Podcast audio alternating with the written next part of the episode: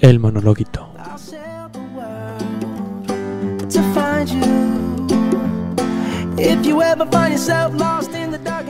Este último mes algo curioso y triste ha ocurrido, y es que han desaparecido los conejos que rodeaban las facultades del campus de Somos Aguas de la Universidad Complutense.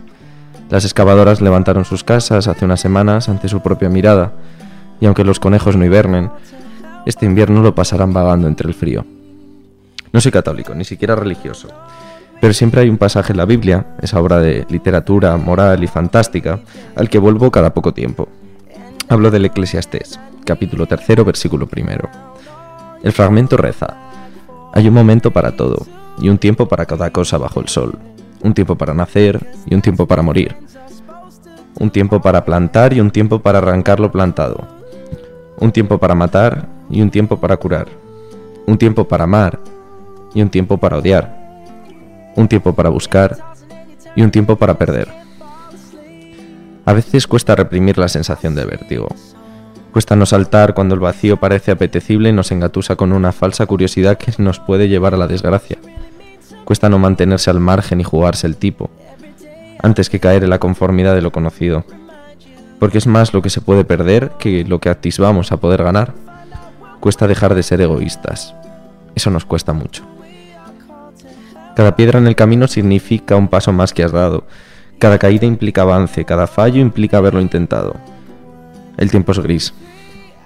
Y es gris porque el ser humano al crearlo buscaba, por encima de todas las cosas, dejar por escrito en piedra el avance de nuestros pies sobre la tierra que pisaban.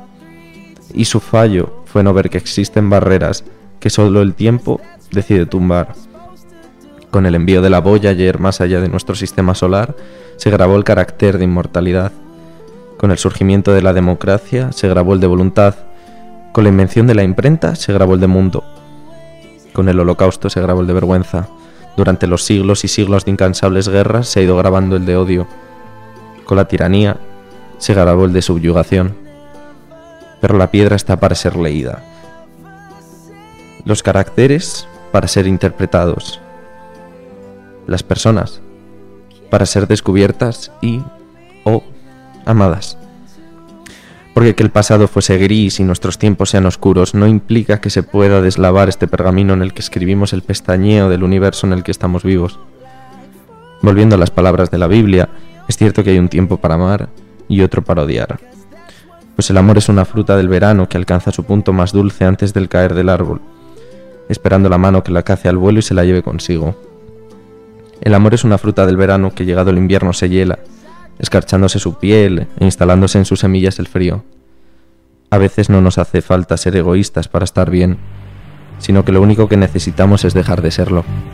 A veces, solo el tiempo es capaz de escribir su propia historia.